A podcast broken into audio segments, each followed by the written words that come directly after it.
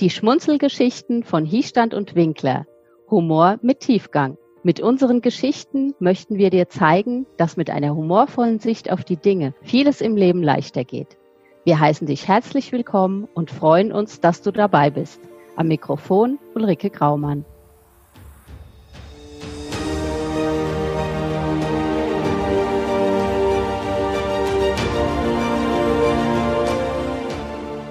In unserer letzten Podcast-Episode ging es um das Thema Zukunftsmut. Dabei wurde deutlich, welche zentrale Rolle unsere Vorstellung von der Welt hat.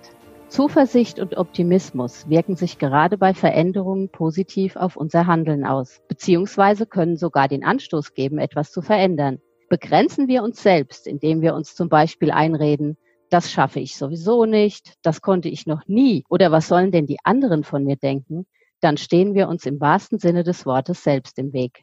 Die folgende Geschichte macht auf humorvolle Art und Weise deutlich, welche Macht unsere Gedanken haben und wie wir dabei unser Ziel verfehlen können. Ich wünsche dir viel Spaß bei der Geschichte vom Mann mit dem Hammer von Paul Watzlawick.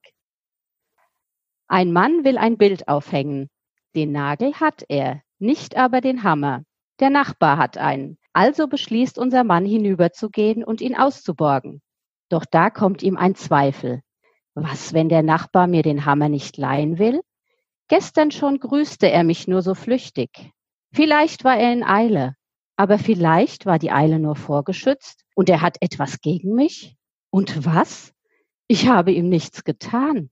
Der bildet sich da etwas ein. Wenn jemand von mir ein Werkzeug borgen wollte, ich gebe es ihm sofort.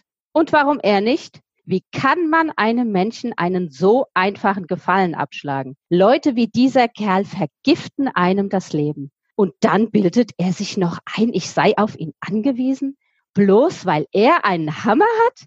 Jetzt reicht's mir wirklich. Und so stürmt er hinüber, läutet, der Nachbar öffnet. Doch noch bevor er guten Tag sagen kann, schreit ihn unser Mann an. Behalten Sie sich Ihren Hammer, Sie Rüpel! Es lohnt sich, sich hin und wieder beim Denken und Handeln zu beobachten. Denn es ist wichtig, sich der eigenen Denkmuster bewusst zu sein. Wenn du weißt, was und wie du denkst, kannst du dein Denken steuern. Das ist die Grundvoraussetzung für Veränderung. In diesem Sinne wünschen wir dir, dass du mit deinem Denken und Fühlen deine eigene Zukunft baust. Deine Zukunft ist vor allem deine Vorstellung von der Welt. Also mach's, wie Pippi Langstrumpf schon sagte, ich mache mir die Welt, wie sie mir gefällt.